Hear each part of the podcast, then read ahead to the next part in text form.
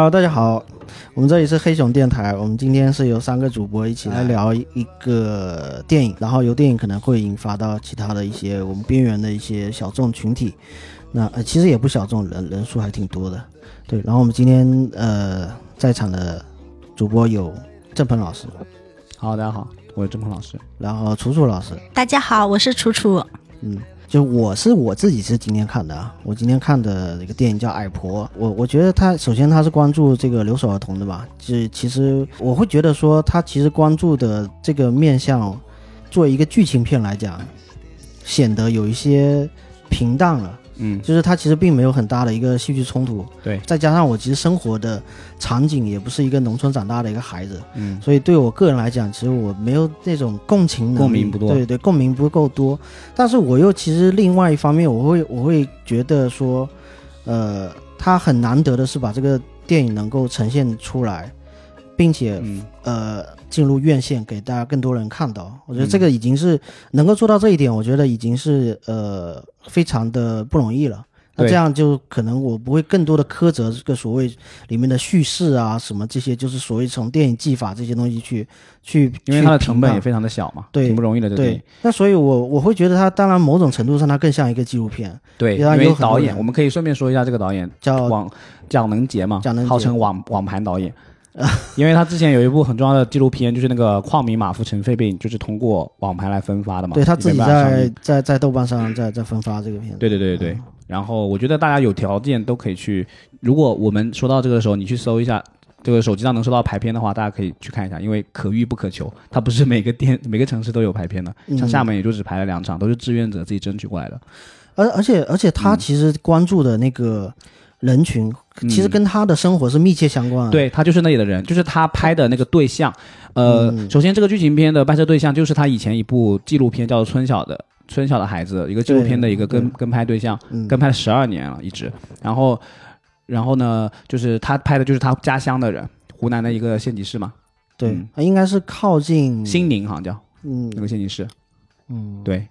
靠近广西还是靠近靠近对，靠近广西，就对，是对嗯所以就是比较偏山区一点，所以就是整个基础设施啊各方面就没有那么发达，跟跟靠近长沙周边的什么岳阳这些地方相比的话。嗯啊，那么我们今天就是首先我跟 Tommy 都看了这个电影嘛，然后 楚楚没有看嗯，啊、所以我们俩先来说一说看完电影的感受。嗯，就我刚才说了差不多一半吧，然后。呃，其实是说到说为什么就是像纪录片，其实刚刚也提到了，他其实本来是一个纪录片导演，可以这么说，就是对如果他自己的身份的一个，他的技法也是，对然后他又是请的全部素人演员，哎、对，这个是很重要的一点，嗯就是为什么这个电影呈现，虽然里面有一些人在刻意的在说一些台词，很明显感觉到哎，对，他不是，导演安排的，所以这是你你在很明显 Tommy 看的时候应该会。觉得这是一部导演安排痕迹过重的纪录片。他他有的地方对不对是他有的地方导演安排他去说那样的台词，但是嗯呃，你会觉得他处理的不是特别好，但是你可以理解。嗯但另外一方面，你会知道他其实就是他生活的环境，那些人就是在当地这样生活的人。那还有一个地方是，比如说他们处理的特别好，你会觉得就是呃天宫巧如天工般的这个演员。角比如角什么地色调度就是那个他的，比如说呃奶奶死的那那场戏，嗯嗯嗯嗯，奶奶死死完了之后，是这个家人过来，是有一个追悼会，呃追悼会前前后后，嗯。包括来那个刚刚还是治病，最后还是要抢救一下。治病前，然后过来跟跟那个矮婆在说一些话，这些哇，那太真实，那表现的，嗯嗯嗯嗯我我嗯觉得可能那个部分就是相当于就是那些演。呃，那些演员吧，那些那些人吧，他们平时其他们平常他们是有经历过或者说这类事情他们经历的是比较多的。对，那另外那个方面，就比如处理不好的是一个呃染发的一个少年要去进城打工了，啊然，后他爷爷要在田、田田埂上挽留他一下。嗯嗯，那那个台词就非常非常尬嘛，就感觉就是嗯赶紧把这句话讲完，然后我们就收工这种。嗯但我也可以理解，是可能这个这种东西它是事实上存在，但是它还没有发生过，或者是在他们生活中并没有对，出现过那么多次。不会去表达这种直接的情感。对这种情感。然后还有就是我知道，可能他那个演员啊，呃，嗯。后来因为这个电影是呃这些角色这些人的跟拍是已经在几年前就已经完成了，嗯，这个素材是据导演说已经是存在他自己那边很久，嗯。一直都还没有犹豫，这到底要不要放出来做一个院线电影。嗯。那所以在几年前有这样一个事情，但后续我们知道，故事里面的几个主人公，呃，比如说当时那个演奶奶去世的那个演员，后后来也真的去世了。对然后当时想要出去外面打工的那个少年，后来真的出去打工了。是然后那个矮婆是到现在还像预言一样整个电影啊。对，矮婆也是好像，呃所以我们可以说一下，就是大致这个电影是什么样的一个、什么样的一个情节？情节你来我来说吗？你来说吧。嗯就是一个一个呃农村里面，就是那种很典型的比较偏远的农村。然后呢，呃，他是一家人嘛，一家人他的父母都出去打工，然后他家有三个孩子，三个孩子，三个女儿，对吧？对，大中小。而而且我觉得三个女儿都挺可爱的。嗯，嗯但最大的就是那嗯。时候应该是小学五六年级的样子，嗯。然后中间的吧就是二三年级，然后是很小的还没上学，他们就只家里就只有一个奶奶一个人，她带着他们几个，然后呢，相当于是呃，他们他们家族里面还会有一个那个人叫什么，就是他的大舅舅，相当于。嗯。对他是在老家的，而且就相当于看看得出来他们家整个从他家的环境就个比较大户人家，农村里面的，嗯，所以有些事情就会帮衬一下。家里的农活很忙的时候，就是包包括家里漏漏水了，那个房子要稍微休息一下的时候，都会都会有一个帮衬一下。但总的来说，只有他奶奶一个人带着他们三个女儿、三个小孩，其实是很吃力的。嗯然后就是留守儿童和留守老人嘛，这种典型的组合，对吧？最后呢，在一个村小里面上学，然后而且嗯主角嘛，就是那个矮婆，矮婆这个主角本身就那个云杰，其实她叫对吧？嗯那个他的小名大家叫矮婆，矮婆。然后呢，他上上学也很努力，成绩也挺好的，但是你从他的拍摄，你能看出他的那个小学的环境也不太好。然后整个、整个他们村像他这样的小孩也挺多的，有好几个小男孩，就是感觉家人几乎父母都在外面打工，就都是隔代的这种。就几乎是无一例外的在展现了一个对一个一个这样的一个乡村的一个就空心化的这种农村嘛啊啊对，对，而且它展现的方式是一个片段式的，嗯，就就其实它很多故事之间是没有关联的，比如说比如说那个农村的这种霸凌的现象，或者打架，或者斗殴，或者嗯或者是嗯。水塘里面淹死人，他那个可能有点全景式的。对，他可能这条线跟跟其他的故事跟主人公他其实没有太多联系，那有有可能是但他们都是认识的，都是那个一一个村子里面小孩儿。甚至一一个姓嘛，就啊对，一个姓都对对。对姓蒋嘛，对蒋什么蒋什么。是，是很密切了，但是、嗯。但是就是可能比很多事件之间他们上学以及课余之后，比如说暑假去去游野泳啊，然后就有个淹死的，然后还有呃小孩之间的冲突打架，对吧？我我觉得放牛，他们我觉得如果这么总总结的话，就是说他的故事开始是从那个父母宣布要去打工嗯开始的，嗯，跟矮婆这个这个大女儿交代对说你是一个大女儿，你要多懂事一点啊，要多听奶奶奶奶的话，然后跟奶奶商量说我要出去了，那你这边几个子女帮帮忙那个照顾好，对，然后等于交代完了他就去打工了。那这个很长的一段时间，一直到时间节点来到了是他这个奶奶去世了。对，这奶奶就到了这个片尾的时候，她去世了，就是没有无力在，中后这没有人在照顾这三个孩子了。嗯。那那他父母必须回来，回来下一个决定就是我要把他带到我们打广州去。打工的地方，就是广东，应该是可能是东莞，东莞感觉可能是东莞但是他嗯们有说是广州了，对广州、东莞，反正就是那一片对对对，打工。呃，带去打工，在一个然后他小厂子里。让让他，其实我那一刻我还是很蛮期待的，因为我一直想知道，就是当、嗯。当时那个染发的那个少年想要去打工的时候，我就、嗯我就很想跟着他脚步去看一下他去打工的那个样子，嗯有点像我去看一下山河大神是怎么人物小传。对，对对可对。以有一个但这个但后面是跟着矮婆那个视角过去的，对这个小这个就后续都没交代了。对，那那对是这去矮婆那边，呃，到了发现是在城市当中没有办法继续，呃，就就学，啊、这是没有办法念书的一个问题。那最后再下了一个决定，就是妈妈带着三个女儿回到这个老家，嗯，这然后呃，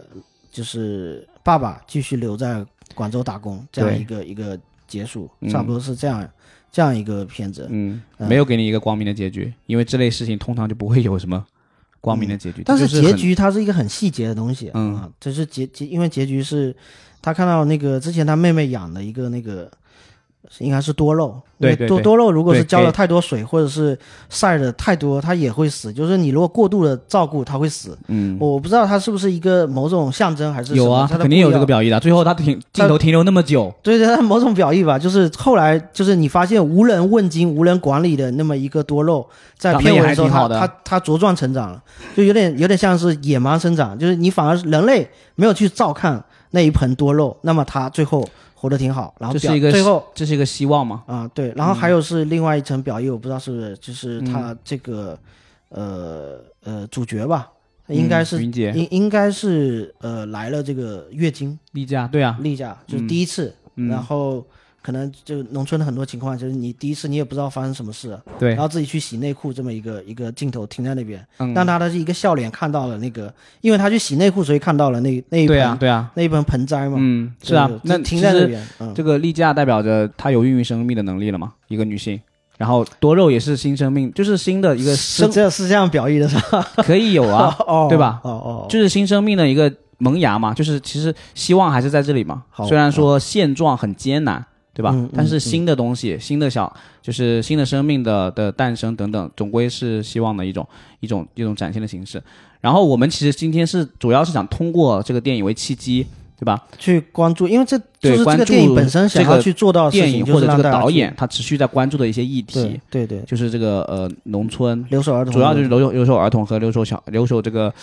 呃老人嘛，然后农村的现在的这种环境，嗯对？吧？那我们今天正好我们另外一个主播楚楚，其实我本人也是那个农村里面长大的小孩，小学就在农村里面读嘛，他也那个楚楚小学其实也在农村里面读，而且他的环境好像就是他身边一些人的当时的那个。呃，生长的感觉，或者说，或者说生长的一个一个环境，会更像矮婆电影里面展现的那种，感觉上楚楚的生生活环境跟那个 矮婆会更像一些会对更像一点。呃，因为他农，嗯因为楚楚是四川的嘛，四川跟嗯。这个、呃湖南本身离得不算远嘛，然后整个自然环境也不会差太多，其实就是气候是那之类的，嗯。对吧？有一点我小山，听你们刚才大致描述了一下这个嗯。电影的情节，我就陷入到了一个回忆跟沉思，真的 跟我小时候的经历太像了太像了。哇，嗯 嗯，先说一下我的情况吧。啊、嗯其实我是哎，我我曾经也是一个留守儿童。嗯呃，在我读初中的时候，初一的时候，大概六年级或初一那个期间段，然后我爸爸就在外面去打工，然后一直到现在。啊，到此时此刻，我爸爸还在外面工作。嗯，那我就是从初中开始，嗯，就变成一个留守儿童。当然，我的情况也是有一点特殊。我的特殊在于说，我初中留守儿童呢，我是就开始住校了，所以我整个初中、高中都在住校。嗯啊、就是嗯，就跟爸爸跟妈妈这一块儿的，就是情感的这种嗯链接，呃，就可能就会相对疏远一点对，啊、就是不单单是说跟爸爸之间的这种情感链接会疏远，跟妈妈也是，因为就是一直就开始住校啊、包括可能因为那时候青春叛逆期，跟我妈妈的关系也不是特别好，嗯。嗯、那我也有幸运的另外一个点，就是说我在读初中的时候，包括读高中的时候，我爸爸会哎，就是尽可能的跟我保持一个沟通跟联系。例如说，我爸爸会给我写信，嗯。啊、就会寄到学校，才开始是寄给我们班主任老师，然后转交给我，嗯嗯、然后后面到了就是读高中之后呢，就是呃可以打电话，然后会打给我们的班主任老师，然后班主任老师就会。到周末的时候啊，或者是说晚自习的时候，班主任老师就会让我来接，就是我爸爸会尽量的想尽办法跟我保持一个沟通跟联系。嗯啊、这是我相对比较我幸运的点想，。像、嗯像你父亲这样的做法，是他自己意识到要要这样去做，因为因为比如说我们看片子里面很多的，呃，应该就是父母去了之后就是情况就没有属于说留守儿童里面算是比较好的，就是父母的嗯这种。哦，他父亲嘛，至少是他爸爸嗯对他爸爸在外面打工的时候，爸爸对于这个，孩子的这个情感嗯维系还是比较有意识的。嗯，嗯是的，嗯所所以所以这个就是，呃，这这个这个面试我觉得蛮幸运的。对，然后我呃也能够感受到，就是爸爸这边给我的一些爱呀、什么的，然后对我学业方面是有帮助的。嗯，这个我后面可以再提回来。嗯嗯、那我身边其实呃，更多的情况可能像你们描述的电影里面那个矮婆，就是云杰，对吧？像云杰那种情况，就是爸爸妈妈全部都在外面工作。我身边更多的是这种情况，呃，例如说像我有一个嗯表妹吧。然后他的情况是这样的，就是说，呃，他妈妈是在他大概一岁左右，然后他爸爸是一开始就是呃怀他妈妈他们结婚之后没多久，然后他妈妈怀上他了，他爸爸就已经出去打工了，然后他妈妈大概在他生下来一岁多一点一岁左右的时候，然后也出去打工了，然后就是他，然后家里面是爷爷带他的，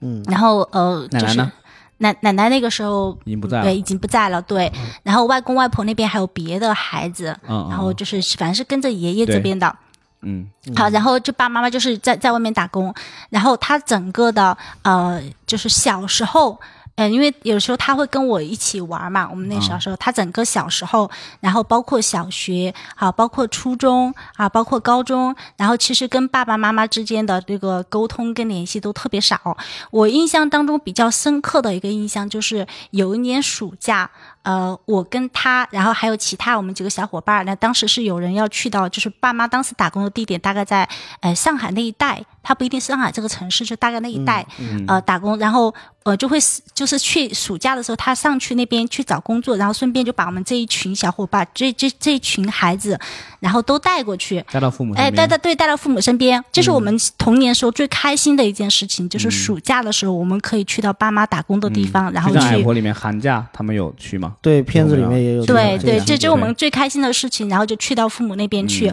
然后爸妈可能就会带我们去哎周边玩一玩呀，然后给我们买新衣服呀，还有或或者是给我们买一些参考书啊。好，那我印象当中比较深刻的一一个点就是我去他家玩的时候，就是他爸妈当时是租的那种民房。租的那种民房，然后在那边他们那边去玩的时候，好，他当时爸爸妈妈守着他做作业，然后当时有一个题啊，他不会做，他一直在哭，然后他爸爸非常生气的责骂他，你为什么连这个都不会？啊？怎么怎么样那种？他爸爸自己会吗？他爸爸就是初中毕业，然后可能文凭也不是特别高，我估计可能自己也不是，就说学业方面可能不是特别好，那希望孩给孩子寄予希寄予厚望。然后，但是他又不懂怎么教，他只只会一味的责备，然后孩子就一直哭，然后妈妈在旁边也是各种摇头，各种失望，就是觉得，嗯嗯，就是对孩子可能不了解。感觉那个场景可以拍成一个公益广告片啊！我觉得可能是一部分，就是他平常没有陪伴嘛。啊，对，沟通比较少。他一方面，他一方面又在弥补平常缺失的亲情，一方面又在，呃，输出平常缺失的管教。就这东西是同时在短时间内高强度、高浓度的一个，对对。就我只有跟你这么多多点相处时间，所以如果你表现不好，我一定要表达到位。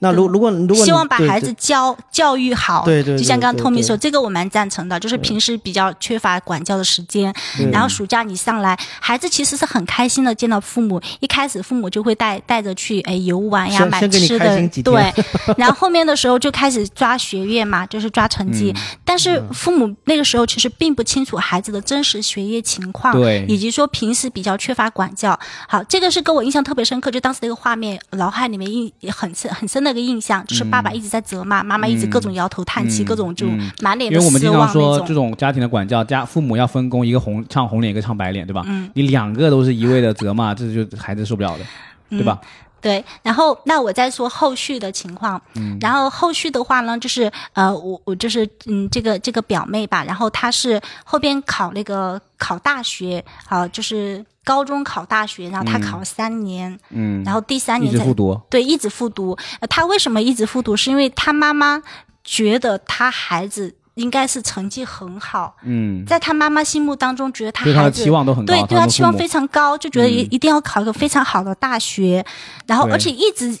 一直觉得他孩子就是就就是成绩非常好的，但是他不知道是孩子其实从小到大水平也就是不不问他不问他平时的成绩的吗？感觉这个我就不太清楚，就是可能是关注度会比较少。其实他孩子可能从小到大一直水平就是中中等吧，中等这样水平。嗯。然后最后最后为了不让他妈妈失望，他高中是在你们那最好的中学读的吗？啊，不是，就是高中也没有考到我们那最好的高中。对呀，其实这种就已经说明他已经是很中很中流的一个水平了吗。嗯。对吧？我觉得这个有一方面是因为你说的就是整个交流的缺失，就是他们的整个。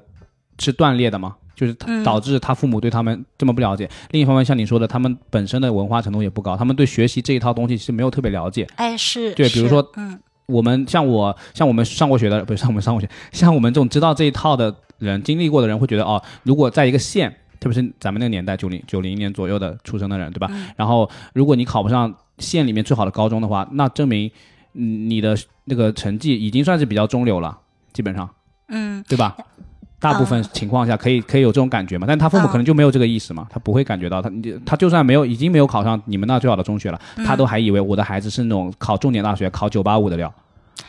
嗯就就是有这种错误的预期。哎，对他，他有这样错误的预期，我觉得原因是在于说，他跟孩子平时一直缺乏沟通跟了解，他并并不知道自己孩子的一个真实的一个状态是什么样的，嗯包括他孩子可能并不是那么想要考考大学，并不是想要那么、嗯呃，就是想要考到他妈妈想期望的那个学校之类的。当然，这个这个东西就是，即便有的他是因为留守儿童的这个问题，他是嗯父母离开很久，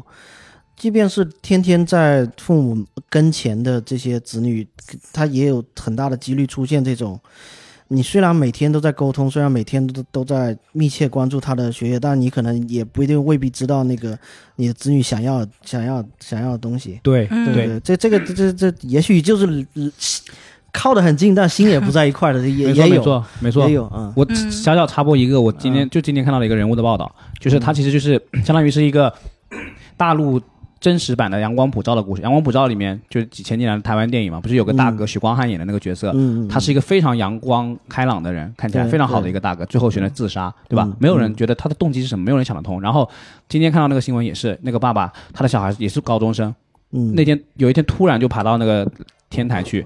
跳楼自杀了。他爸爸觉得他平时是一个非常开朗的一个小孩，嗯也很有正义感。他爸爸自自己也是这样的人，嗯然后就会，就是这就是呃，他他们家很很很很和睦的，父母都很好，就是郑州的省会城市的人，嗯家里条件也不错。嗯然后他爸爸就是在寻找这个他儿子，就是为什么到到底为什么会走上这一步？嗯对，就是还是那个缺失，就是沟通的缺失嘛。就是嗯他一问他同学，他同学就说，他同学都知道他是一个很痛苦的人，就是他在学校里面其实是很痛苦，跟身边亲近的同学都会讲，他其实是很痛苦的，他对社会有很多不满，他对现状觉得可能就是有很多不如他意的地方。嗯然后，但是他爸爸完全不知道这一些，一点点都不知道。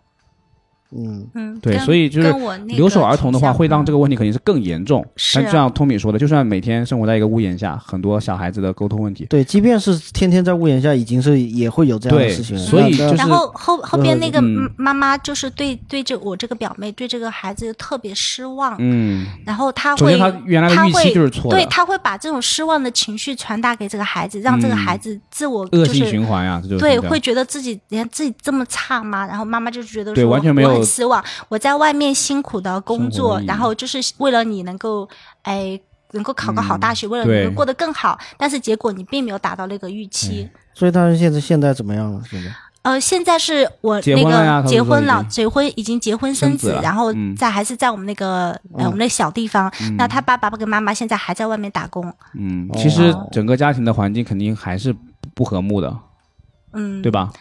就是他们其实从来没有建立起过，就是一家人之间那种平平平和的、尊重的这种呃聊天或者说相处的模式是没有的，嗯。因为他们一直都是分隔两地嘛，然后嗯。交流都是短暂的，或者是交流只是很有些时候就比较情绪化的，就是我教你你要干嘛干嘛干嘛，就是管教的语言，嗯嗯，对吧？而不是我们这种日常的温馨的嗯。一家人这种很少这种场景，是的，对，嗯我我想问一个打工的问题啊，就是、嗯。呃，因为孩子可能到了大学，呃，毕业之后，呃，如果父母还是在外面选择打工的方式，那那那我觉得他是，因为他我我觉得可能那个时候家里面对于现金的需求是不是没有那么高了，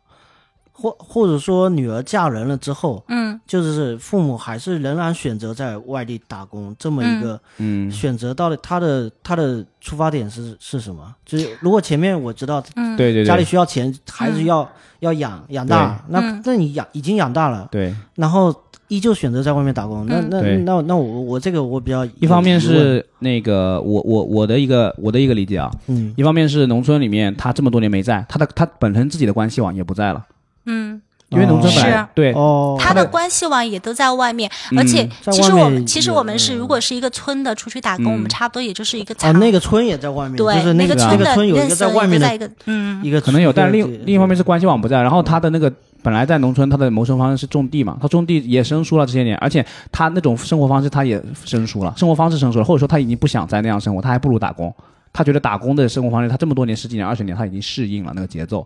嗯，人总是嗯总是倾向于不去跳出自己的舒适区的嘛。虽然打工很辛苦，但是他是那是一个他熟悉的一个生活模式了，已经在农村里面，而且而且嗯坦坦白说，收入就是会比回到高很多很多，呃对高很多。很多。嗯那他们可以追求更好的，例如说可以去县城买房、市里面买房，或者说给自己的子女再创造更多的攒一些养老的钱啊什么的嗯这一类的。嗯还是继续奋斗，继续这种感觉。对嗯对，他们是他们不这种也很多，像我爸爸，像我已经。结婚工作、嗯啊，那我我弟弟也已经工作，我爸爸还是在外面打工啊。嗯嗯，嗯，对，然后嗯，那刚才讲的是一个表妹的情况，对对表妹的故事。呃，我也有一个表弟，嗯然后他是什么样的情况呢？就是呃，他也是爸爸跟妈妈，就是从小就在，就从他很小的时候，也是小学的时候，呃，大概三四年级就在外面打工了。嗯啊，然后呃，父母当时是同时在外面打工，两个人都在，开始是在同一个厂，后边是因为一些原因，两个人就没在一个厂，然后就分开了。嗯然后后边他这个就把孩子就是呃供到了读完，他是读的是职高，然后读完职高之后，然后工作，然后父母就就是刚刚说 Tommy 说的样，就结束在外面打工，然后他们在县城买了一套房子，嗯就是那种二手房，然后再回到了县城。但是这个时候回来之后，夫妻双方两个之间就有特别多的矛盾，因为之前在外面打工的时候，其实并没有。并没有常住在一起，或者说各打各的呃、各打各的工，对。嗯。然后就算平时有住在一起，但是我们都就是各有各的社交就某种圈子，意义上嗯已经有点分居了。哎，对，然后嗯。回回到我们那个县城买房买房之后，然后住在一起之后。生活在一起之后生活在一起之后，非常多的摩擦，然后包括说，呃，小孩他们小孩也是有自己的那种工作跟事业，然后他们两个特别多矛盾跟问题，然后各种鸡飞狗跳的事儿，然后最后就导致说，呃，就是爸爸跟妈妈这边就离父母就离异了，嗯。嗯，嗯，对，哎，我觉得在很某种意义上还就是，如果从积极的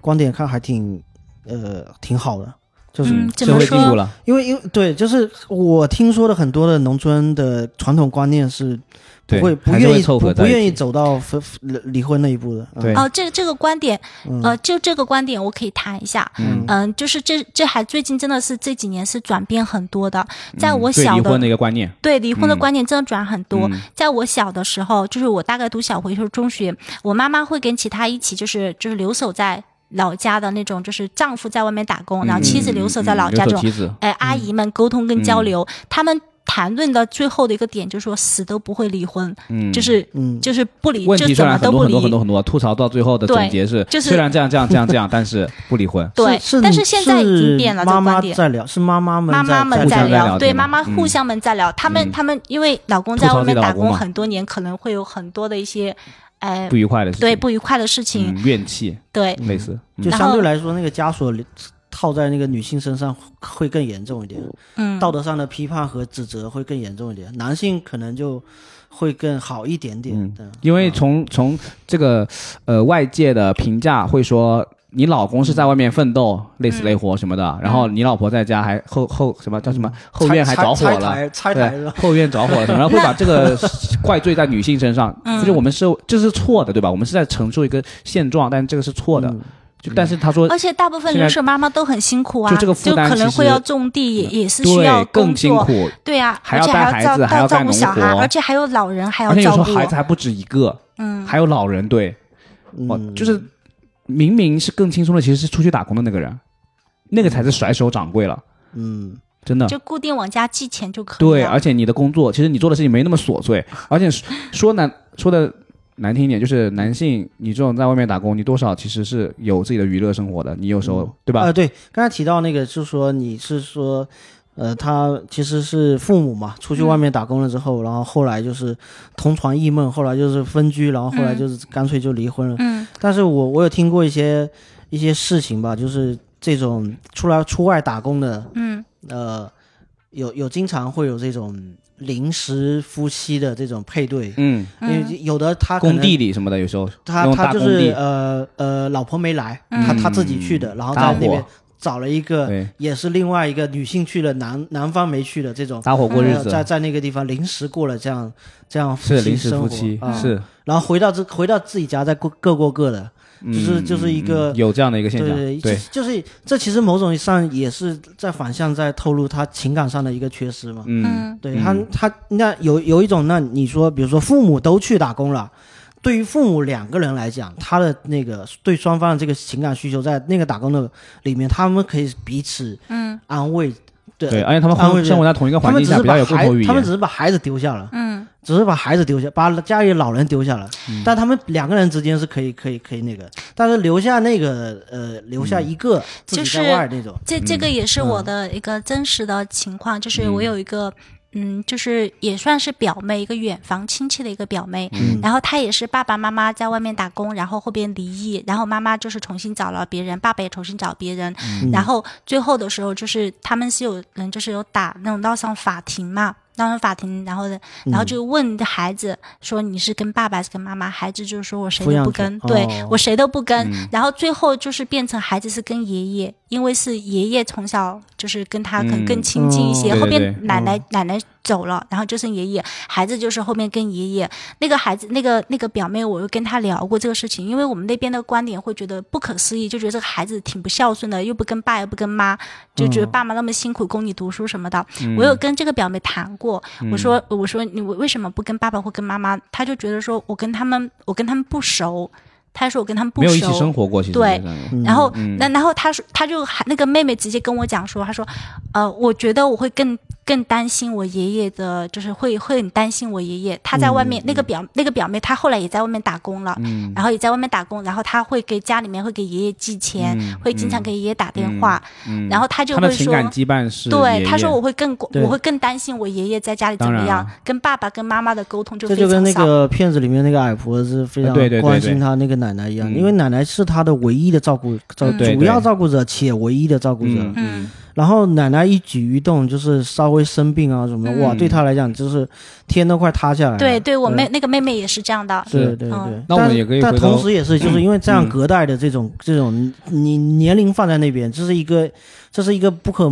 不可去绕过的一个一个东西。嗯。嗯，爷爷就是已经到了到了人风烛残是年。对对，风烛残年了，嗯。晚期晚年了，就已经他真的随时可能就是就是杀，是对对而且那这种 情况下，作为一个主要照顾者，真的是岌岌可危。等于说这个。两个人的情这种连接啊，这种、嗯真的是这种关系岌岌可危，就跟片子里面出现了，对奶奶去世，那怎么办？这个原先不在他父亲的计划内，他父亲是有一个对未来生活是有个蓝图、有个计划的。嗯嗯，突然间奶奶去世，他想让奶奶把这三个你说到一个到一定程度，对啊，把这三个照顾，我才能把他接到广广州去。对嗯但是结果你这样提前这样，我打打乱了我的计划，嗯那么他就要重新变更。说到这个，我们可以聊一下留聊聊一聊一点那个留守老人的嗯，的的的对，就是留下的老人，他就是里面因为他老人有说一句说那个奶奶跟另外一个对聊天的时候聊天的时候说了，对，就是其实他有可能就是那个另外一个奶奶就说他身身体不好嘛，身体不好，对，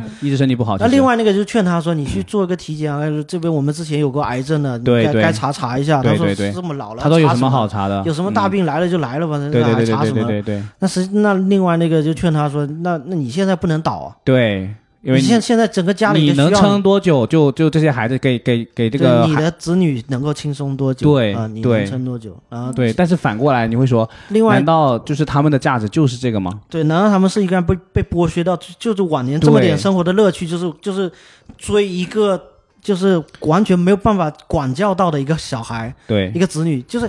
那小孩的那个能动性是非常强的。嗯，那老人真的是已经到了那个这个是呃从体力生理上精力方面精力上面就是跟不上。对，那你要这么一个就是从田忌赛马来讲，这个是完全不对等的一个一个一个管教、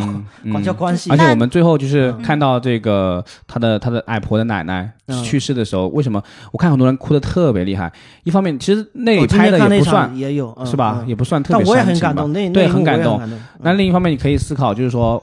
感动的问题就是真的这个呃留守老人实在是太苦了，感觉他这辈子就是为了啥，就一直在受苦的感觉，一直在受苦，没有、嗯嗯没有好好的享受过这个生命。这这这一类的人，就是在我自己的长辈里面都出现，像我的外婆、我的奶奶。对，差不多农村里面是一样就更多。其实我我会提这一点，就是其实呃，他们之所以就是这一类的父辈，嗯，想要到城市里面去，嗯，那我我的感受是我可能看到农村的很多景象没有很多共情，是在于说我的爷爷辈已经干了这个动作了，就是我提早了一代。提早了一代，嗯。那么我是第三代，那么所以我对农村生活可能更多的来自于说，我父亲可能在插队乡下插队的时候，嗯。他有那个呃人民公社有农场，他会带我下去看一看，然后我的爷爷。的老家啊，我也回去过看过。那那对于来、那当时他们那一代是奋斗过了，嗯，然后留留下来了一个在城市生活的我的父母父母辈，嗯。然后然后到我是第三代，是这样、嗯这样一个感受。所以嗯，所以他可能就是每一代都在争取那个获得更好的一个是吧，福利和待遇的那个那个方式吧。但就是每一代都非常的辛苦。但但但是我比如说回忆到我我奶奶那那他们就是那一代人，我爷爷奶奶那一代人嗯真的是、呃来到城市里面也依旧是过着一个非常简朴的，对，而且为子女奉献一切。就是我我我我记得我奶奶去世的时候，她是。她是非常瘦的一个人，他干很多活，就家里面很多大小事都要、嗯都要揽到这里，嗯嗯然后我们那有个说法，就是老人就是摸来摸去的，摸来摸去，对吧？看到都是活，对，眼眼里都有摸来摸去，这个形容非常的准确，就在家里摸来摸去的，什么都干，然后闲不下来，然后闲不下来，而且然后吃的又特别少，就对好好东西要留下来给给给，就仿佛那种生活方。式已经把嗯被他那几好之前好几十年的训练成一种本能了，刻在对基因里了，仿佛。对，他就没有，就是从那叫什么？如果说这个用佛家的那个词“无我”是好的一个形容啊啊，就他真的无我，他是没有、没有自己的一个是。存在的价值，他就是出来就是为了子女，对，然后后来就是为了孙子辈，就是是就没有没有没有想过自己、嗯自己要多吃点多多干嘛点，对。去医应该去医院看一下，没有没有这种想法，对，他也没享受过，嗯，没享受过，真没嗯享受。太苦了，我觉得。我我爷爷退休退休没有领几年的那个呃退休退退休公积，就就嗯就就去世了，等于说没真的享受到没这辈子没有享受过。嗯，该享受的时候挂了，对对对，去世了。对呀，嗯包括现在我们可以稍微提一句，就是咱们那个不是各种让生三胎什么的，就是多生小孩嘛。嗯但是我们这边的小孩其实有个，就是呃带小孩的方式很多就是祖辈在带嘛，包括城市里面其实也是，对像像我自己是机构的老师，对吧？那你看那来接孩子的，其实很多都是爷爷奶奶过来接的，才有时间。就他们也是一样的道理啊，就算在城市里，虽然没有农村那么辛苦，但他其实做的还是他虽然退休了，但是每天可能，呃，他的儿孩子在上班的话，家里的饭菜什么的是他们煮的，家里的家里的活还要接孩子什么的，这好像是一种不要钱的保姆，是啊，说说难听点是这样。对呀、然后还有一个方面就是你会看到很多很多的父母是衣装光鲜的，开着开着豪车的，嗯，然后他们的父母来对就是一接来接看就是孩子，那种。一看就是在农村里面过来，他没有改变过。普通话也讲不好，没有然后那个改变过气质一看就是对，真的就很明显的，就是感觉很被很不公正的待遇待待嗯。对待的一一群人，嗯。对，那那就是如果说切入到我就有点自身来讲有，点想说就是改革开放的红利他们没有享受到这种感觉，对，如果切入到我自身，就是我我选择就是呃夫妻两个人带孩子，嗯，这就就嗯，一方面是你们也想自己带，另一方面是你也觉得让他没有必要让他们对，没有必要让他们再再再去再承担这个辛责任。苦一次，好像其实承担这个责任，好像如果你不不这其实不是理所当然的，其实好像也理所当然。就如果就是你不对啊，对对理所当然这个这个是感觉是不对的，对，有有嗯。非常多人都很习惯嘛。那对那对，那你要多生一个，那那把把他送回老家。嗯，我我我其实很长一段时间我们没有选择生孩子，然后我看到很大量的我的同龄人嗯。就是在城市生活啊，但我们其实已经不是农村了，我们是可能呃十八线城市或者说三呃四五线城市，然后、嗯老家也是城市的嘛，对，嗯。然后然后自己去了一个更大的城市，嗯。嗯、生了孩子之后把把孩子就是送回老家，在在嗯。老家、呃就是爷爷奶奶去带大，我而且他们就是新一代的。务工就是打工者，就是打打工青年，就是从农村到城市的打工者对他们来讲，他们其实做的做法也差不多，嗯他们已经是城市的二代了、三代了，就跟我同龄的，嗯但他们的做法是几乎是一样的，而且他你说这个平常的联系什么的，嗯几乎肉眼可见的也是没有太多，嗯，没有太多。所以就因为我我是呃，我以前在。嗯，就是农村读书的时候，无论是小小学还是说高中，嗯。呃，我身边就特别多的那种留守儿童，然后他们的普遍的情况就是，呃，要么爸爸妈妈都在外面打工，嗯自己家里跟爷爷奶奶好；要么就是爸爸在外面打工，自己在家里跟妈妈啊、嗯。就是这样。那就会发现一个很大的问题，就是说跟父母的这种沟通比较少，嗯。然后导致说托米其实提到一点亲是说戚的一个嗯。是说这个，我我稍微插一句，就是总结一下他的话，我是为了、他刚刚提的，其实他想说的是不支持农村到城市的问题，小城市到大城市也有问题，是的所以其实更大的一个图景应该是说，就是在中国。我们从改革开放到现在这几十年以来，整个中国的人口流巨量的人口流动带来了很多的社会问题。其实，嗯。对。对这个是更更更更大的一个总结，或者说更全面的一个总结。嗯，对，然后你说你你这边的，对，然后呃，就是会会导致一个情况，就是我们可能在呃，就是因为跟父母这种沟通会比较少，尤其是以前、嗯，交通跟通讯没有现在这么发达。嗯对，呃，就是呃，尤其是农村那边，就是如果电话呀什么的都没有这么发达，嗯，可能并不是村里只有一两部电话对，是的，并不是每个父母都像我爸爸那样会给孩子写信。哎，啊我也有印象，就是比如说你打电话会打到一个隔壁人家，就比较有钱的人家才有电话嘛，嗯？对，哎，谁谁谁，那个叫一下，对吧？嗯你妈妈来电话了，然后对对对，谁谁过然后。约好什么时候，或者说约好什么时候打电话，就在总会有一个等等麻烦别人半个小时，等一的感觉的个小时，然后等着嗯那个父母的对对电话，对对对嗯。嗯，对啊，所以就会让孩子，让长大的孩子，好像我们这种长大的孩子，就嗯可能会对亲情这一块儿就比较的，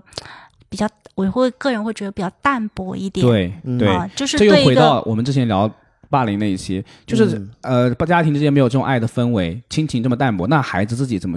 他长大以后怎么能够，或者说他在学校里面怎能够学会对别人有好像？好像有人有总结出这样的留守儿童，未来长大之后，他的心理上的很多共共通性，嗯，一方面是比如说自卑，孤僻，嗯另另外一方面，其实很很要很要强，嗯嗯。呃，要强的体现是一方面就是呃。报喜不报忧，我嗯。不过多的表露自己的情感。嗯。换句话说，他其实有类压抑着，他肯定是有情感表达的情况下是受阻的，和或者是不被回应的。对那么他养成了一个习这种这样的习惯，对对，这两点我都中。对，是被人统 被人总结出来的嘛？对对。我我都中这两点。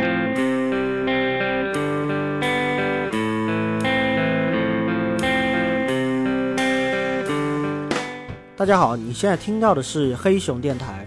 我们这档播客在厦门成立已经两年多了，最近你可能会感觉到一些小小的变化。首先是更新时间将会固定在每周一和每周四，尽量做到一周两更。另外，节目的主播也会越来越多，节目的风格可能会变得更加多样。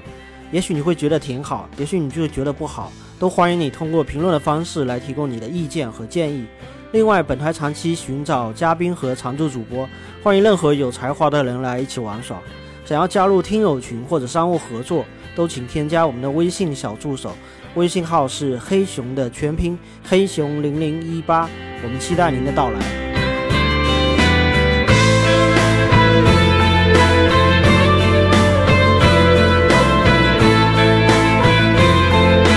总结出来的嘛，偏见啊对我我都中这两点。嗯对。然后你刚刚说呢？嗯，然后还有一个就是，嗯，就包括我在内，我们很多这种就是呃留守的儿童，我们可能呃从学历的角度来说，可能大部分大部分哈，嗯嗯嗯就是可能学历方面就没有很高。要不然就是专科，哎，对，中专，就是有很多就是我，因为有很多同学可能他们就是初中的时候就毕业，然后毕业的时候有的就直接去打工，有的毕业完之后可能也不知道做什么，就混混个一两年之后再出去打工。嗯那有的就读到高中，对，然后高中毕业，然后或者说就说中专一样这样的，然后毕业之后，好可能也换个一两年，或者也是直接出去打工。嗯然后呃，只有极少数的，就是通过自己的努力，或者说家长对孩对孩子这个可能重视学习也好，包括孩子自己这种努力，然后通过自己的呃考试能够考到一个大学。嗯但是坦白说，就是就是考特别好的大学的也是比较少的。对。然后我们大部分就可能是考一个普通的二本这样的，就像我同学、我朋友，我们可能大部分就是嗯。普通二本啊，比较少的同学能够考到一个很好的像九八五的这样的学校。对，嗯。非常少那个肯定是。我觉得可能这个这个问题，呃，首先一方面主观的很多的孩子他没有没有这个注意力能够去好好的学习，这是他主观嗯意愿上想要学习，还有学学习环境，但是他的嗯。他的很多像片子里面，可能他自己家里面还有很多农活要帮忙什么之对。类的。哦，是的，是的，然后包括他为什么那次唯一一次考不及格，是因为前一天家里漏水。嗯，如果你说你你你你可以做一个我做一个很恐怖的假设，如果高考前一天家里发生了这样的事情，对对对，高考前一天那直接崩溃了。他可能你不说第一科考不好，第一科考不好，后面还怎么考啊？就让他后面没有漏水了，那你第二天还怎么考？还有漏水导致导致就根本没时间睡觉还有让他写一篇作文，写写我的妈妈。啊。对，然后他妈妈是根本就不知道去哪了，他的他有一个亲生母亲。是嗯生孩子之后生完就就走就就走了就走了啊。嗯，所以他跟他后面两个妹妹其实是同父异母。对，所以他也写不出来什么，写不出来什么就自然就是交白卷，好像是哎，就是 他写了一个、很好，写了一个很好是吗？啊真的，但是他反正就是被被别人嘲笑嘛，因为他写的那个对因为他说了真实的情况。他说的真实情况被其他同学嘲笑，这嗯类似这样。虽然写的很好，嗯他父母那个老老师把他作文选出来，但是他不想让大家知道这个状况，然后跟老师申请说，虽然对能不能不要读我的这个作文？嗯，就主观上，我觉得很多孩子想要去把这东西做好，他但是不一定能做好，他很受影响的东西很多。还有客观上就是师资力量肯定是极其的欠缺的，在这种农村村小啊这种嗯这种地方。那但那个片子里面表现出来，就是代课老师来一年去一年，来一年走一年嘛，就是很多就是当地的就村子里的一个呃留守妇女，其实多少有点文化就可以去教就，包括像公益组织会派遣这种这种，对，但也不是长那期的，但也是就是呃会轮换这样子，对，嗯没有人愿意长期的留在这儿。对他他会造成很大。当然，某某种意义上，我可能看到那一点，就是里面一个代课老师要走的时候，大大家都他说要去打工了，大家都落泪嘛，都对 去打工，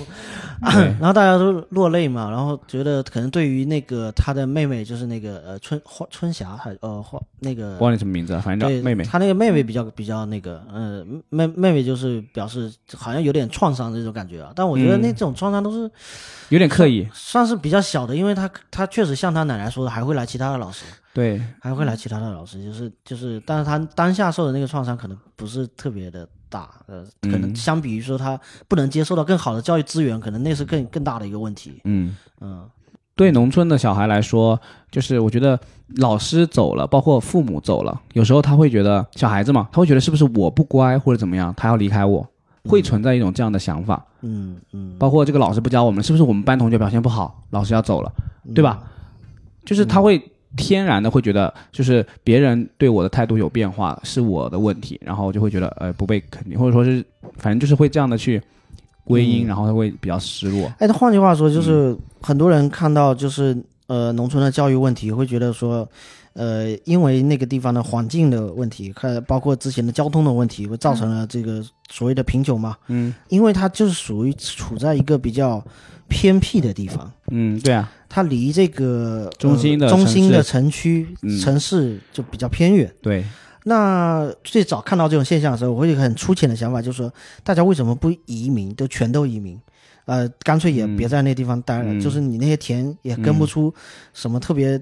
呃厉害的经济作物，嗯，那么你就干脆就这是一种方法，就是一种方法我我们但去解决这种方这这个问题，种这种方法有是国家层帮你面升华一下也国家层面有干过这个事情，有个有个教授叫陆明嘛，啊，就那个复旦的教授，他就弄这个城市规划的。他有嗯他有本书非常有名，叫《大国大城》，已经十快十年了吧。他提出这个观念，他一现在还是一直在践行。他是会跟很多地方政府去合作的，因为他是复旦的教授嘛，嗯有有嗯有挺多资源去对接。嗯嗯，但是整个国家现在思路有点改变过来，你看大城市的落户都开始慢慢的、慢慢的开始放下了，嗯就是放开了嘛，渐渐的。嗯他的观点就是说，比如说长三角、珠三角这些地方，为什么会那么多人？以前会说要疏解那个城市的拥堵问题，对吧？用疏解的感觉，好像要，然后西部大开发，对吧？他说这个都是错的，对他，因为他是研究经济嘛和城市规划嘛。嗯他说其实珠三角、长三角为什么发达，就是因为那个地方产业好，地理位置好，它就是适合发展经济，就是应该。嗯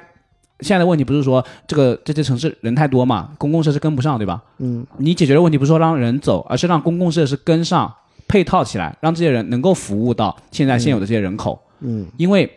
这就是中国最好的一些发展经济的这个地方，就是那几个位几个地方。你强行的去那个西部，虽然地很多，可是它的物流交通，包括要它也不沿海，它没有工具去把这个东西，对你强行的抄一个产业园现在我们整个国家那种废弃的产业园不知道有多少，嗯对吧？没有产业进来，因为那个环境，比如说长三角、珠三角，它的产业配套、产业链非常的完整，服装啊、电子啊等等，包括是珠三角的电子很多嘛，深圳周边，对吧？它产业链非常配套完整了之后。它那个产业就是在这儿了呀，你你难道整体搬迁没有那么容易的？不是说搬就搬的，它能够形成这样的产业，就是因为这里的人、这里的地啊、这里的环境、这里的交通条件跟外界的，包括有港口等等，让这里发展这种产业是最合适、成本最低的。这是一个市场经济的选择嘛？嗯，然后你强行把它平衡，其实是会让会会让这个呃资资源更错配，就是没有更更嗯更有效率的一个进行。所以呃，现在好像慢慢的会整个国家的战略有点往这个方向去靠了，就不会再过于强调。除了北京这种还在说要控制人口，但其实很多城市已经开始抢人口了。这几年慢慢的，嗯我们看新闻嘛，更更多的是抢啊，抢人才啊，人才嘛，就是人口嘛，其实高端先抢高端人才嘛，就有人现在已经意识到，一定要首先有人，你这个城市才能继续发展嘛。嗯，嗯，可能是一种观念上的改变，对慢慢的开始有改变，嗯，嗯，对，就是说，人往高处走，我们这个经常说客观事实，你不能去强行的扭对。这个事情，城大家都是要去以，前会说城市的人口聚聚集度太太高，对吧？嗯。但是其实陆明他有他是有数据的，就是他研究了，比如比如说美国、日本嗯。这种，还有韩国。其实我们都知道，他们这个，比如说韩国的那个首首尔经首尔跟东京都是超大型城市嘛，对它的嗯它的那个密人口密度比我们这儿大太多了，所以我们的问题不是聚集度太太过于集中，我们是聚集度不够。我们是有没有新干线在东京打工，然后晚上去那个乡下睡觉？配套你的设施，嗯我们要把思路转换成说，这里确实很发达，那么多人在上海打工，对吧？那我们可以实现，就像你说的这个经济圈，住那个嗯长山长白三角天我在上海经济圈打工，你在上海打工，你住在苏州或者嘉兴。嘉兴房价便宜很多，嗯你完全有一个这种城际的一个交通的轨道系统嘛，在建了。我记得嘉兴和苏州都是有的类似的，包括那个上海的地铁有到华侨或者昆山这种，对吧？已经到了，已经属于江苏地界了嘛。对，就这种才是说我们以后要发展这种超大城市，呃，或者说让让嗯我们国家说要让人民幸福感整体的提高的一个路径，或者更正确的路径，从经济角度来说更有效率的路径。对，然后可能说不定那以后像你说的整体盘间，就是那个地方确实不适合发展经济，人也人才也留不住，那慢慢的就凋亡就凋亡嘛。农村有些农村它注定是要凋亡的，就是一个自然选择客观过程。的一个对没办法发的展规律嘛，你没办法人为去逆这个、人为的去嗯逆大势的时候，痛苦是更多的嘛，更痛苦其实。嗯对，反而有些有些确实太偏远的没有人的地方，包括我们的扶贫啊，我们的这种大的扶贫，很多也是整体的搬迁嗯因，为我之前从山上搬下来。我之前听那个公益公益机构在介绍他们那个、嗯。呃一些行行动的时候，会觉得说有些地方已经偏远到他，因为他失学率特别高嘛，对，这已经已经没办法上学。已学。经没办已经招收不齐一个班了，对对对对对。这变成说他的每个每家每户之间离得还很远，对对。那你要去中心小学上学，对。然后你得你得一个一个一个对，呃老他师的他离得近的那个学校招不满，然后要去另外一个学校又非常远。那老师的任务要去撵那个孩子去上学，那孩子你今天撵过来，明天我就明天又跑了。嗯，可能下个雨他就很不方便出来了。对，哦，这这个就是我们那边也是，我我回老家的时候有发现嗯说，呃，现在的小学我们那边小学一个班级人数就少很多。我以前读小学的时候，一个班级四五十个，然后有时候大班一点，五十几、六十都有可能。嗯但是现在小学回去。我就大概秒了一下，感觉、嗯我没有数过，但是感觉可能就是二三十个，就你非常明显的感觉。感觉的 小班就很小班制小班制，哎小班对制，哇，在之之前有聊了一期小班制，后来就就那个内存卡问题什么没没记录下来，就是聊小班制，对因为人口流失的太多了，终于可以实现小班制了，对，有小班制在教育然后学、教育理念上呃还有本来就是一个更刚才科学的。先进的。刚才对 Tommy 提到的，就是地点特别远，然后都要嗯去到一个中心小学读书。就现在的话，有一个解决办法，就是说，呃，住宿。现在如果是乡下那边小学，他都可以住宿。哦，嗯，对，也是也也也可能啊对小学住宿。也也是一种办法。嗯，是，但是安全问题什么的也会有一些。住。宿会有住宿的问题啊，对对对对，对。另外一种。嗯。然后电影里面有一个展现的，就是比如说他那个工厂打工的那个人啊，嗯，他爸爸就在工厂打工，对吧？然后儿子留在农村，然后他长大了，他那时候差不多是初中毕业，读高中，他选择的也是出去打工，就形成了一种怪圈，就形成一种循环嘛，就，呃工厂打工后代继续工厂打工，然后在后代感觉继续就跳不出去了，仿佛。呃，你的意思是说他没有形成阶级的一个跃升是吧？对呀，对呀，对呀，甚至可能就没有完全没止步不前嘛，而且没有一个跃升的途径。甚至你的这个打工二代、打打工三代还不如你的父父亲对呀，的打工的那效率个时候打工 对，可能打工嗯。地社会地位也比你现在，因为嗯。因为他那个时候打工的人很多嘛，大家都是这样的。那现在大家嗯。你你身边的人更多的去读大学了，更多的人对吧，变成什么白领或者这那的，嗯。但是你还打工，就是也存在一个社会对对这个不同职业的接受度的问题，就是我们对蓝领工人始终至少现在仍然是不够尊重的，一定是这样子的。嗯，整个社会文化里面嘛，对吧？嗯，对，就是唯有读书高，万般皆下品。这个不够尊重是体现在两个层面，一个是身份的一个层面，另外个就是收入收入的一个层对面。对经济收入上的歧视。嗯嗯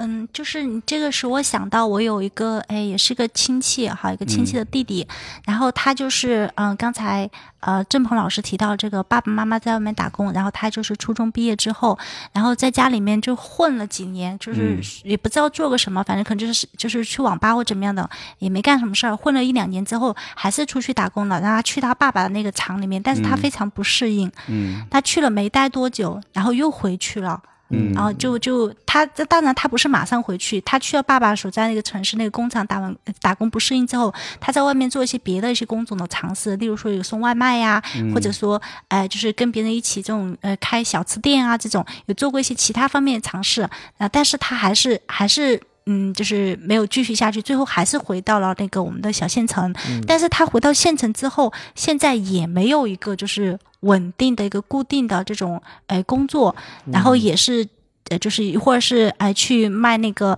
呃猪饲料。啊、一会儿呢，啊、就是有时去那个什么，啊、就是卖手机，然后一会儿呢又是去理发店，就是都还在各种尝试。然后他今年已经呃快将近三十岁了，呃，按照我们那边的，就是他男他是男孩儿，按照我们那边标准，觉得男孩三十岁你就一定一定三十岁之前就一定要成家立业，呃，就是他就属于就是有点像我们。就是老大男那种，然后就而且比较不好娶老婆那种感觉。为什么这么说？就第一，首先就是，呃，在我们那个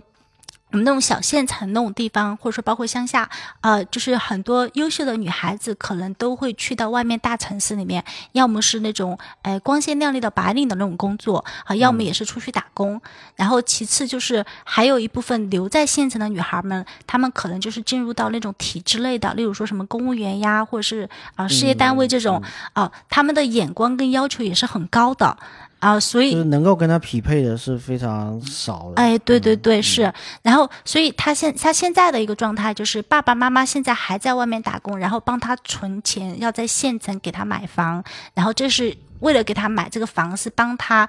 娶妻用的。帮他储备哎帮他储备对条件，但是爸妈又爸妈爸妈现在又管不到他，爸妈一直有叫他说你要稳定下来，你要去、呃正常的跟人交流，就是去去谈恋爱嘛，啊，就是去谈恋爱、去相亲或怎么样的。然后你要固定下一份工作，无论你做什么，就是你不要太眼高手低，就是总想着赚大钱，什么都想要尝试，但是又又怕吃苦，又怕累，又不愿意去钻研某个事情，嗯，然后就就就是这样。所以但爸妈又管不到他，所以这是一个 就现在一个现状。这个这个事情，我不知道普遍不普遍，就是这这确实有很多，包括从那个纪录片《山河大神》那边也会看出来，很很多的新一代的打工者和打工青年，他是也是吃不了苦的，就是不并不像父辈那样能够呃忍辱负重吧，去去把一个工作完成。哎，这可以，这可以引到我想说的一个概念，就是相对剥夺感的问题。嗯就是影片里面《矮婆》里面，就是最后结局的时候，他们不是想要带他们去一个东莞的那种，其实是菜小，对吧？就打工子弟学校上学嘛，菜小？菜市场小学，哦，就是那种村，嗯，他那边是打工子弟小学民民办打工子弟小学嘛那边对对对对。但是在在城市里面，对吧？大大大城市里面，其实本地人肯定也不是不愿意读这种学校的，但对他们来说，能够进去已经是非常非常好了。然后他们想，那个小那个小学看上去面积非常大，而且设施各方面还挺、嗯设施能跟上啊没有没有问题啊，感觉。是啊，然后那个穿着非常浮夸的那个那个主任，对对对，嗯，感觉是是很典型，那个服装肯定设计过的。然后就是他们去托关系，没办法，没名额啊，或者没学籍了，就没有名额了嘛，相当于是，对已经招满了。然后就他们走过的时候，就是已经确定说失败了，求就进不了学失败，啊，对，然后就走过那个教室，然后那个小孩小一点的，他妹妹就开始频频的往那个窗户里面看嘛，看他们那些人在里面学习的样子。就是他本来在农村里面，他知道我教我那个我在农村里面的条件 是不如他们好的，但是他现在是整个呃，他本以为他可以拥有的那种生活，在摆在他面前。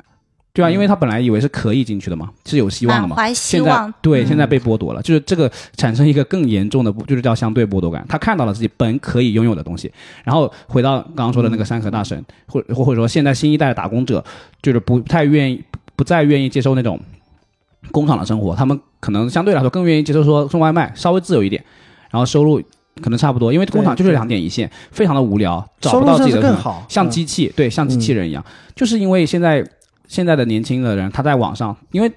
网络非常发达了，对吧？各种视频，各种快手，就是你能够在网上看到别人是怎么样的生活，就富足的人，就是然后那些光鲜亮丽的人是怎么样的，各种明星，各种呃普普通的比较富的人，就是在网络上展现出来那些生活方式是很多的，是能看到的，但是你得不到，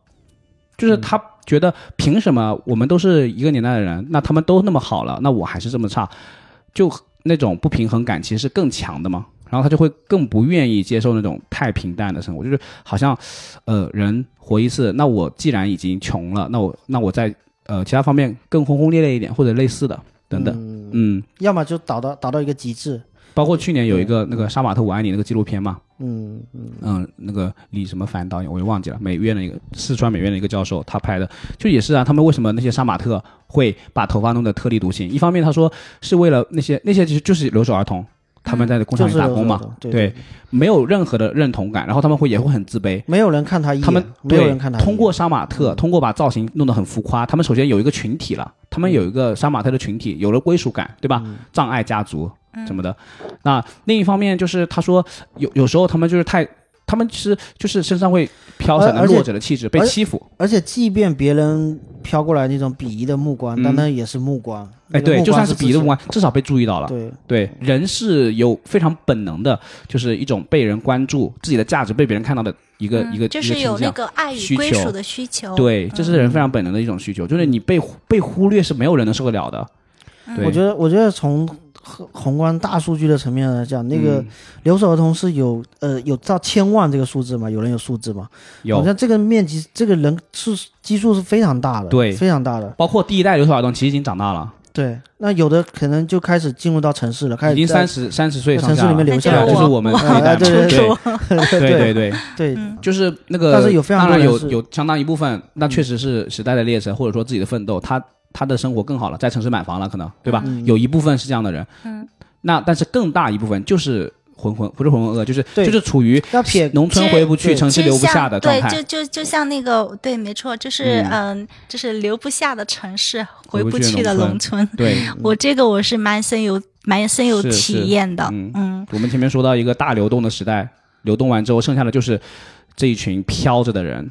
农村回不去了，城市也留不下来，或者说是卡住了，何去何从的卡在感觉。卡在中间的对啊一个一对啊个状态。所以整个迷，我们这可能这一代就是嗯中国的迷惘的一代，是吧嗯？Lost generation。好，那个我们最后稍微呃外延一下，就是呃有一本书嘛，就是之前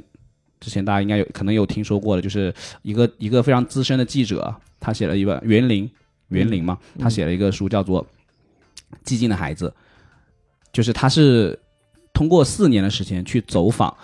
啊，然后去记录，就是去走访了差不多十四个还是十五个这种的家庭，这种家庭大大部分是以这种呃农村在这个城市里面打工的一一家人，比如说有一个有一家人是那个一个妈妈，她跟她父亲离异了还是什么，反正她是一个人带着她儿子在那个闵行，她是做服装的。然后自己一个那种机器，然后就帮别人做一点服装、锁边啊什么的，有些来料加工或者等等，反正就是在闵行城中村嘛。这种人通常是住在租住在城中村，嗯，对，然后就做这些生意。然后后来因为某一件事情，反正、嗯、也是在城市虽然已经是一个很边缘的状态，然后很省省吃俭用，但是还那个孩那个学校也不能一直学学，到了初中好像也没学籍了什么的，要被必须要回老家。还有还有一个是。呃，就分享简单分享两个嘛。第二个是农那个呃，在北京，他在北京郊区顺义还是什么的，就种菜，他是菜农，他本身就是有有一身种菜的技能嘛。山东人，山东不是蔬菜之乡嘛，很多地方，所以他们种菜种的很好，所以就卖给郊区附近的人，其实就在路边卖，但是收入还能够维持一家人，然后有有两个孩子。但是那年应该是北京大火还是什么的，反正就有一番清退这种郊区的这种人口的活动，棚户这种棚搭棚过日子的，他全部拆拆除。统一的，反正本地动不动就这种进行这种活动嘛，然后就他们一家人就看着他们那个菜地，看他们搭起来的那个屋子是他们家对吧？虽然说很不稳固，虽然是搭起来违违规建筑，违规建筑，对违章建筑，但是他的这个就是就是被被被被拆除了嘛，嗯，然后就只能回去了。然后说到这个态度，就是前两年那个深圳有个最大的城中村叫白石洲吧，嗯，白石洲也是进行了一个拆除，还有艺术家在那边做做一个那种作品，就是很多很多那种。因为是那个非常大范围的城中村，然后大家的遗不是遗物，就是留下来的拿不走的，比如呃旧旧衣服啊、旧的东西、家具等等等等，就是就是非常破碎的，就丢在那儿。厦门厦门对这么多城中村在在拆迁，现在最大的就是菜塘吧，然后还没有还没有艺术家在做创作，是叫菜塘吗？那片。菜塘都叫菜塘，菜塘的城中村对吧？导致大的一个。就是这个城中村拆除，让那边的呃租住的人口外溢，导致整个厦门的房租涨了一波。就是这一年，嗯，半年到一年以来，但它可能是阶段性的一个调整，因为有非常多那个。呃，租户嘛，他就认为你房东涨了，涨了我就找更便宜的，然后回头我就看着你租不出去，然后回头他会有一个市场，出去了，但是它的市场重新一个调整。有啊，所以但是整体就是导致了一个房租的一个上调嘛。普遍还是肯定是涨了，对，肯定是肯定要涨的。对，涨了一波。嗯，所以其实就是这种就是城市的包容度的问题。我说了，有有有做报道，那个我记得厦门有厦厦大有一个类似有点像新新闻。的一个写的一个小小小群体，这个这个写过一篇，其实就有点想起来这个事情，就会变成说，既然农村是回不去的，那城市又留不下。对呀，就是我们的城市以后在规划的时候，我们就要考虑到这种城市包容度的问题，嗯，对吧？就是就是联系到我下一个要要说的，就是我们外研的一个书，就是呃有一个教授叫呃吕图，一个女女女女性教授，她。现在是那个呃荷兰的瓦赫宁根大学的发展社会学博士，曾经是中国农业大学的副教授。他以前在这个皮北京有个皮村嘛，就是打工者的一个组织，文学文学的这种文学兴趣小组的样子。嗯嗯啊，北京的皮村有个北京工友中心嘛，在从事一个研究和培训工作。他就是写了很多跟这个呃工人相关的。他有一个中国新工人三部曲，就是写了很多。工人的故事嘛，就他就是想要通过他的一个研究，包括就是他的研究啊，包括他的观察，然后想说，就是中国这么多的工人，非常庞大的一个群体，对吧？我们前面提到，就是他的出路在哪儿？那农村既然留不下，呃，然后呢回不去，城市又留不下，那总归要有一个出路了，不然这些人他们就是如果整个城市，我们先要说前面说到城市的包容性的问题，如果城市能够更包容，虽然这些人买不起房子，但但是他们可能。呃，那个呃，在租住房子的时候，他们的一个呃租租房子的一个权益能够更好的得到保障，更稳定，那其实也是一个更好的这个生活质量，嗯，就是生活质量的提高嘛，整体的啊，包括如果城市里面会有一些，另外一方面是学籍的问题，他们的群体，哎，对对对对对，教育教育的教育医疗这些非常配套，这些都是配套嘛，可以这么说，嗯嗯嗯。对，包括我们说这个呃社保或者医保这种这种异地结算等等，这些都很具体的政策上面的政策层面的东西，其实是很需要这个呃国家层面或者政府层面出很多配套政策来来做的嘛。虽然现在确实跟以前相比，包括落呃户籍的限制越来越大，越来越宽松了，对吧？包括异地结算等等，这些都是很进步的。包括很多医保名录那个医药集中采集，让药变得更便宜了，等等等等，这些都在做。但是确实，这个呃要做的就是呃任重而道远，道阻且长，道阻且长。对，嗯。然后。我感觉，呃，因为他是工人三部曲，一个叫做《文化与命运》，然后第二部是《迷失与崛起》，最后是一个女工传记，就关注的群体反正都是工人了，然后不同的问题，我觉得整体就是一个他觉得，呃，他在农工他在城市里面打工有没有一个归属感？就算他只是一个呃在这边呃租住的，因为很多人在打工的时候，他非常临时的感觉，他租的条件就是能能租得起的，能够我能够接受的最便宜的那个，我就住那儿。对，就是我知道我是不会在这里长期待的，而且他就，呃，可以毫不不是可以不客气的，不不不是不客气，不客不太适当的说，就是毫无生活质量可言。很多时候，他们住的环境其实、嗯，但突然让我想到另外一点，就是他其实没有把这个地方当做是他自己的城市，对没有那。他也不会珍惜这个城市，也不会珍惜他住的那个房子，也不会珍惜所对所有一切另一方面是这个城市没有从来没有把他当过就是对相辅相成，你是我们的一份子这这这这是相辅相成的。对，所以就是包容之后，让大家确实感受到哦，工人是对吧？呃，咱们新中国的主人对吧？三个代表不是要代啊，讲这么表工人吗？大的词吗？就是嗯，有有自己的这个主人公的意识嘛，觉得我确实就是在为这个国家做贡献，我是我是这里的一份子，我是这个城市的一份子，我对这个城市有有责任感，这是一个良性的循环起来了就，啊，我我觉得就不要为国家做贡献，就为啊对这个自己家做贡献，为自己家做贡献但是得到一些呃一些照顾就好。对呀、嗯而且你在这个城市打工，你是在为这个地方做贡献的嘛，然后客客观上是对，然后你可以说，如果如果这个城某个城市对于这种外来者更友好的话，那他就会寻求机会说，我真的要在这里定下来，对吧？嗯。然后就形成了一个良性的循环，不会觉得说好像它永远都是一个临时的状态。就有很多地方它是很微观的、很很细小的具体的措施，对，然后有很多地方是很大的宏观的角度，比如说制造业的转移，比如说这个嗯中国作为制造业大国，可能在未来几年它可能会削弱这个这个这种我们粗放型的这个制造的这个对成分。低端的那已经有很多制造业从从我们的这个东莞已经转到越南越南那边去了。嗯，嗯。那那这简这个可能又是一个新的变化，对嗯，对。所以所以它一方面是很细的一个需要去做的事情，一方面嗯。它可能又跟整个大的一个事要要要产生一个对，互动。嗯，说的小一点，比如说我我们刚刚说的一个呃工人的归属感的问题，那我们现在国家既然已经有了这个网格员的管理的措施，对吧？它对于社区的控制其实是非常的薄细血管式的嘛，它是非常清楚我们这个啊对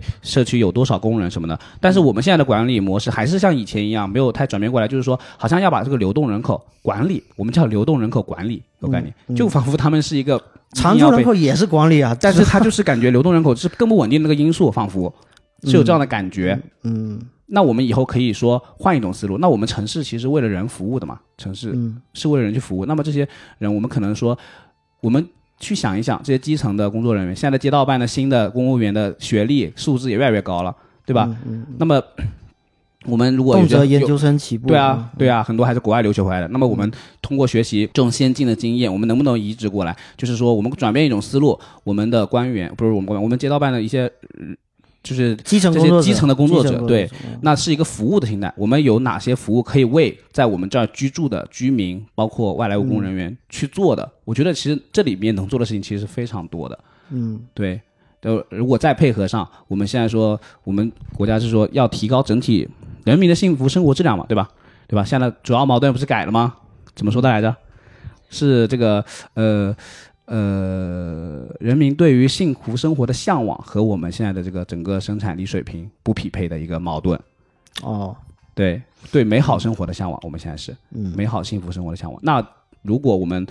想要人民实现、追求或者有更好的、更美好幸福的生活，那么我们的呃工作人员，这些基层工作人员就可以去，就是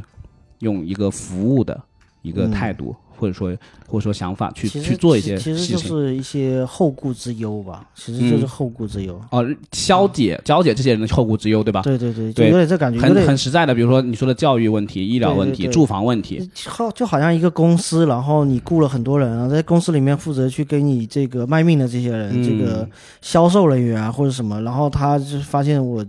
对我我还要干很多的其他的这个工作，会影响到我、嗯我自己的这个对这个事情。那那就公司有很多的配套的，有法务、有财务、有这些对，所谓的配套嗯后勤部门，就是负责来来匹配的。嗯，嗯这些人的嗯就是你你就负责把你能够干好的事情干好就行了。对对对对其他出了问题，就是有对应的人会帮你解决。对，你说这个后顾之忧，对没错，我觉得就是这样。如果我们的城市能够帮这些、这些、这些、这些、这些人、这些居民解除后顾之嗯忧，那大家都会越来越幸福。如果呃，同时换句话说，那嗯那那之后的那个乡下是什么样一个乡下？我觉得也也会更有机，可能 也反而会有些人嗯。他比较喜欢田园生活的，或者他就是会主动非得要住那地方的人，对啊选择去住。是啊，是可以的呀。而且那样的话，整个乡下的环境其实会变更好，嗯，因为该来城市的人就来了嘛。嗯，嗯，它更就是田园牧歌的感觉会更足。其实也有很多新农村，我觉得刚刚刚刚也没有聊是是是到这部分，就是对，农村本身是在进化和变化的一个没过程中，错没错。新农村的情况，它要产业嘛。我们可以举一个很简单的例子，比如曹县，不是前段时间很火嘛？啊，对，山东那个曹县嘛，不如嗯北上广什么的，他不如曹是他是县一套卖那个，一张床。他是出出口那个什么汉服，他做汉服，啊，就是进电商嘛。他们那个县长还有个女县长，就是很挺有文化的什么的，就带大家发家致富，做电商。这就很有这就很有闽南的精神。你要看南安水头啊食材之乡，啊，然后什么一个专门给日本出口那个墓碑的，嗯嗯嗯出口这个佛像的，就是你在就是农村要有产业才能活起来。对对对，就是你专找一个，就像那个呃呃，江苏那边。浙江那边也这非常多对小作坊非常多小作坊就是一个嗯村，就比如说慈溪那边做那个开光开关厂的，就全村都嗯做开关厂。对呀，吧你看那个晋江的鞋对对做鞋，对对对，类似的，可能他嗯有受到这种这种精神的感召，就是对，这是一个比较好的一个嗯，一个出路吧。嗯，对。楚楚还有什么补充的吗？哎对嗯其其其实我那我我回到刚才那个。留守儿童这边就是，呃，我觉得现在比起我小的时候，就是我在当留守儿童那个读书的期间，也有蛮多的一些进步的地方。例如说，现在的交通啊、通讯更加的发达啊、就是父母可能跟子女的这种通过网络的沟通啊、就是可以打一个微信对，电话什么的，打个微信电话这种嗯。沟通会比以前更方便啊、就是呃，父母可以对子女做更多的这种呃沟通跟交流，对情感方面的这种嗯。关心，好可以做得更好一些。此外呢，就是呃，现在也会有更多的这种志愿者呀，或者说城市义工呀、支教啊这种，呃、有在呃大就是说比较关注于留守儿童，因为我在我小的时候，我是从现在角度看我是留守儿童，但是我们当时是没有留守儿童这个叫法的，没有这个说法，大家也没有社会上什么机构来关注这个。嗯对对对嗯对，而且好像说到呃，说到志愿者、义工，好像 Tommy 是说那个、什么在做那个，有有一家叫香巴拉的啊、因为有也上过一期节目嘛，他的创始人上过一期节目。嗯那我觉得它是一个比较新型的一个公益组织，可持持续性的去开发一个定点的去这种帮扶的对象，很嗯就已就已经排除了，就是说之前之前很呃大家所知道的一些刻板印象，比如说嗯。比如说农村就是要捐一些物啊，嗯。就是就是，但是他给我一个很新的一些概念，就是农村现在已经不缺物质了。嗯。但你你有的东西他们也有，比如包括通信啊、电话啊、手机啊，嗯，然后可能抖音在那边是更严重的危害啊，这种、呃，嗯那这这缺少的是一些正确的引导，对它怎么使用简直就。更没有引导，就是说完全就是嗯受毒、抖音的毒害，这这这这是这是另另外一话了，就是。嗯，但是嗯物质上是不缺的，当然它就是有有一个更持续性的一个对于师资力量的一个一个嗯一个补充，对对对。如果感兴趣的听众可以去翻看我们前面那期节目。对，可以找那期再听一下。对啊这也算是一个联动节目的。是，啊，可以放在那个 show note 里面。嗯嗯嗯那今天啊，那我们今天就就就就就聊这么多吧。啊，嗯也希望这个关注这个话题的可以，呃，跟我们在听众群里面可以加我们的听众群跟我们互动，以及在评各大平台的评论区。对我相信。我们聊到肯定还有很多我们呃对聊的不好的，或者说说的不对的地方，或说漏的地者你新的观察，或者我们说漏了，跟你现在的接收到情况不一样的，都欢迎在评论区给我们提出来。嗯对，然后，哎，然后我们刚才前面就最早聊这个事情的这个由头，那个那个电影电影，它其实目前还是一个上映的状态众筹上映的一个状态，有一点这种感觉了，因为它排片非常少，一般排片太少，影院经理不会主动的去排。啊。对，如果你想要看这个电影的话，建议啊不是建议你先在豆瓣上面去关注那个呃导演的豆瓣，这个还有微博的对对，直接关注那个导演是嗯比较蒋能杰，比较很大概率能够看到，他每天都在转发有转发有新的场次出来，对，对。挺不容易的这个电影，非常建议大家有有条件或者有时间的可以去电影院支持一下，对，电影票也不贵，挺便宜的。嗯嗯。嗯，而且他确实在很认真的，呃，拍一些片子，关注的都是我们中国当下确实很很真实的问题。对。所者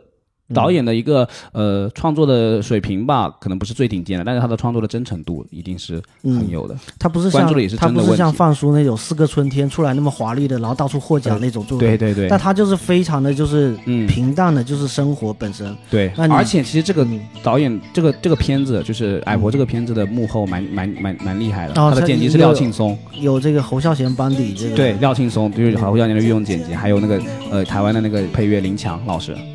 也相信是因为他做的事情，然后能够引发对对对这种帮嗯帮助吧。也算是帮助他。就是一般这种小片子，人家根本不来，就你给钱，人家也不会给你动嘛。嗯，就是因为你做的事情，人家看到了你是一个真诚的创作者，对也是后前辈容愿意提携一下嘛。对对，嗯，这个导演其实在今年五月份的时候有来厦门做过一场那个放映，也放了《矮婆》，还放了他他讲残疾人的一个一个片子，哦一个纪录片。对，当时导演本人有来，现在的话疫情原因嘛，可能分享什么的不是特别方便的时候。那我们就介绍到这里。嗯，好，拜拜再。见，拜拜。